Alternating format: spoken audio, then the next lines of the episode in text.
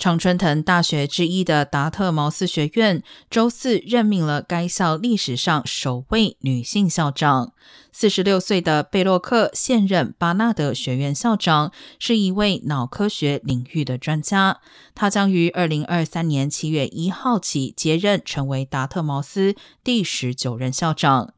贝洛克称，他十分重视如何减少女性进入科学界的障碍，以及如何促进女性在数学和科学领域的成功和代表性不足的问题。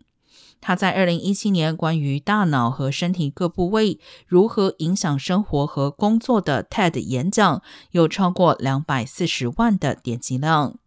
在贝洛克就任后，一半的常春藤盟校的校长均为女性，包括布朗大学、康奈尔大学和宾夕法尼亚大学。